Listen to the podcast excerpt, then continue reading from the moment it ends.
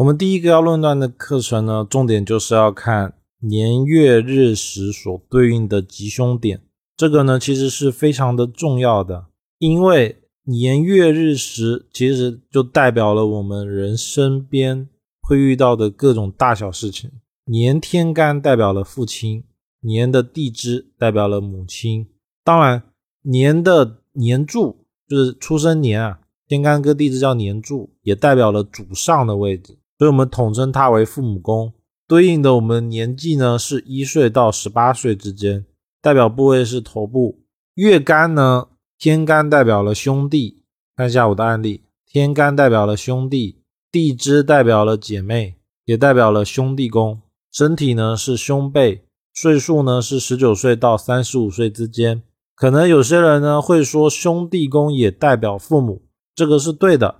但是兄弟宫其实更偏向于母亲，所以重点要标记一下：年是父亲的时候，月就是母亲。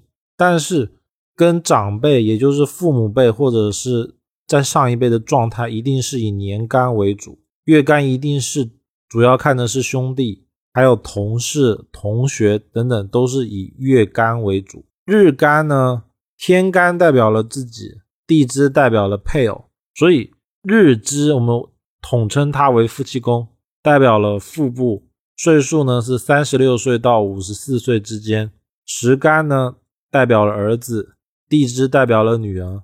天干呢就是上面这个，地支就是下面这个，在我右边的这个案例。时干也代表了五十五岁以后的状态，我们统称它为子女宫，代表了阴部、下肢还有脚。这个东西非常的重要，是一开始学习一定要先了解的地方。那我们正常在看的时候，主要是看它天干与地支之间的刑冲克害和关系，还有每一个年月日时柱碰到了什么的食神。